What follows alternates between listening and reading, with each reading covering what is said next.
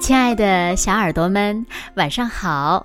欢迎收听子墨讲故事，也感谢你关注子墨讲故事的微信公众号。我是每天晚上为小朋友们讲故事的子墨姐姐。今天呀，子墨要为小朋友们讲的故事呢，名字叫做《一只特立独行的鸡》。小耳朵，准备好了吗？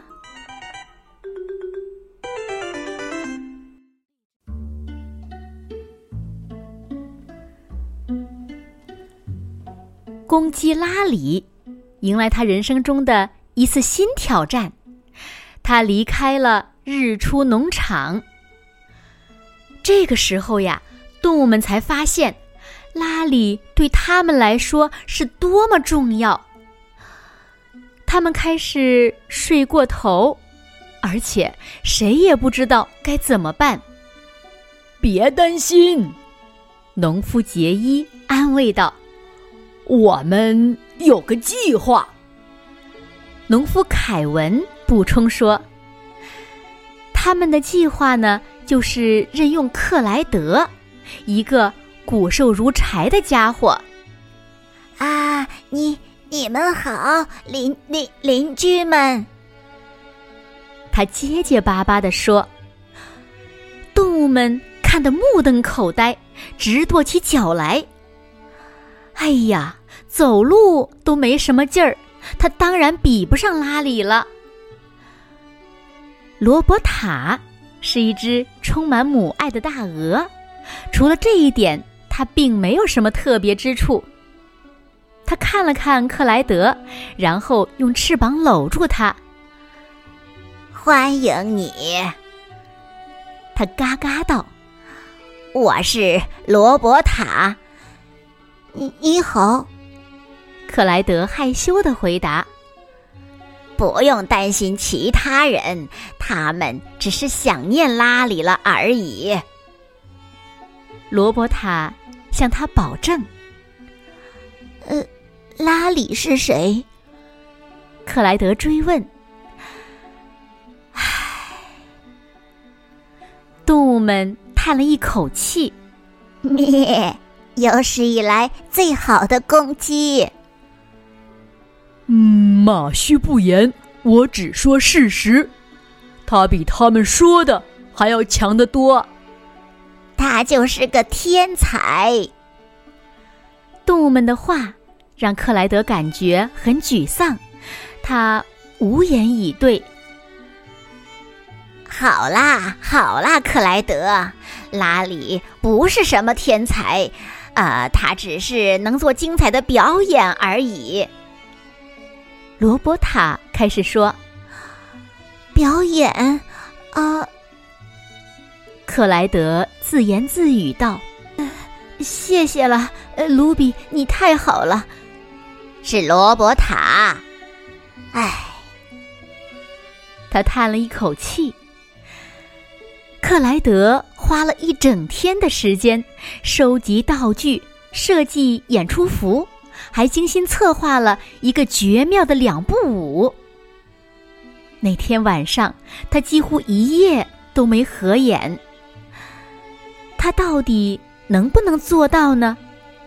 他能比得上拉里吗？他能成功表演一次响亮的提名吗？唉，他睡过头了。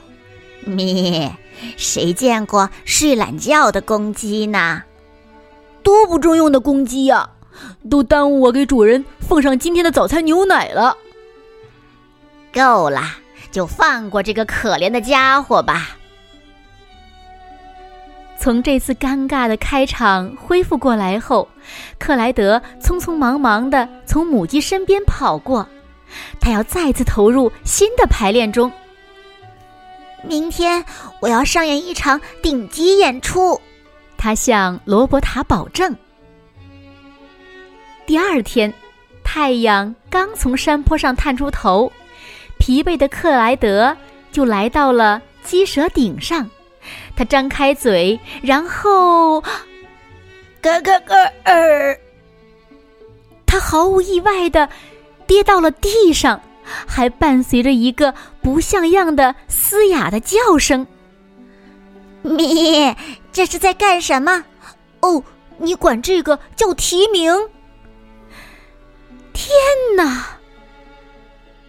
克莱德很不好，他感觉丢了脸，他的鸡冠子很疼，右侧翅膀摔得不轻。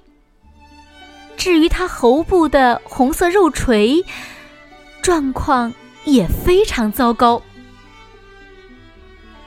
然而，克莱德还是决心要重回战场，可以这么说吧。哦天哪！农夫杰伊说：“试试，再试试吧。”农夫凯文帮他打气：“试试，他可以再试试的。”呃，但是，即便是搭建了这么引人注目的舞台。第二天的表演依然不顺利，动物们带着一肚子的不满走开，对他感到失望。只有罗伯塔留在他的身边。我使出了所有马力，才控制住自己，没对那只鸡说出什么难听的话。嗯，估计我的奶已经彻底变质了。咪，咱们回去数数自己，再接着睡吧。啊，我永远也不可能成为像拉里那样的明星。克莱德沮丧地说：“尽管罗伯塔只是一只鹅，但他同情克莱德，他就像母鸡一样，略咯咯地安慰着他。”哦，克莱德。忘了拉里吧，只要能叫出你自己的声音就可以了。他恳求地说：“叫出我自己的声音，是吗？那表演呢？不用灯光，也不用演出服了吧？”他哽咽地说：“把那些通通都忘掉吧。”罗伯塔建议道。连小胡子都不要了吗？留着过节再用吧。罗伯塔回答：“那你想听我练习吗？”“哦，非常荣幸。”然后，第二天清晨，啊，我，我，我。那是克莱德吗？听起来不太像提名，像哼哼。嗯，第一声窝应该有个颤音，第二声要渐强，然后最后一个音的中间部分需要再加入一点儿沙哑、刺耳、咆哮的感觉。已经足够让你们起鸡皮疙瘩了，罗伯塔大声喊道。有了这一次的成功，克莱德深吸一口气，他抖了抖机关，接着又更大声的喊出那个只属于他自己的提名：“我我哦哦，克莱德，我就知道你一定能做到。”好了，亲爱的小耳朵们，今天的故事呀，子墨就为大家讲到这里了。哈哈，你也很特立独行吗？没错的，即便你觉得自己不如别人，只要用心去做，一定可以收获属于自己的精彩。小朋友们，你们说对吗？那今天子墨留给小朋友们的问题是。克莱德最后成功了吗？快快留言告诉子墨姐姐吧。好啦，那今天就到这里了。明天晚上八点半，子墨依然会在这里用一个好听的故事等你回来哦。你一定会回来的，对吗？如果小朋友们喜欢听子墨讲的故事，不要忘了在文末点亮再看和赞，给子墨加油和鼓励哦。当然了，如果小朋友们允许的话，也欢迎点击一下文中出现的小广告，只要点开就可以了。因为你们的每一次点击啊，腾讯后台都会给子墨一个小小的奖励，作为子墨每天为小朋友们讲故事的奖励哦。谢谢你们喽。那现在，睡觉时间到了，请小朋友们轻轻的闭上眼睛，一起进入甜蜜的梦乡啦。完了。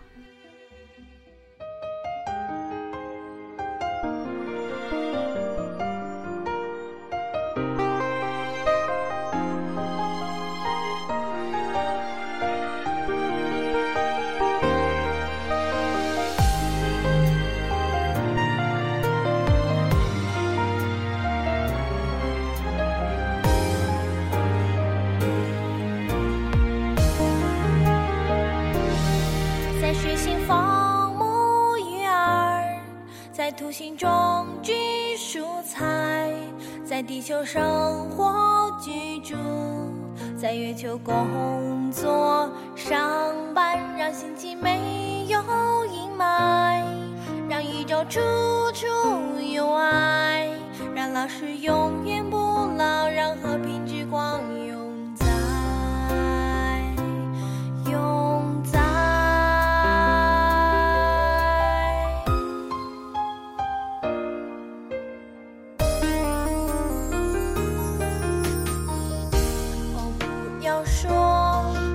我是异乡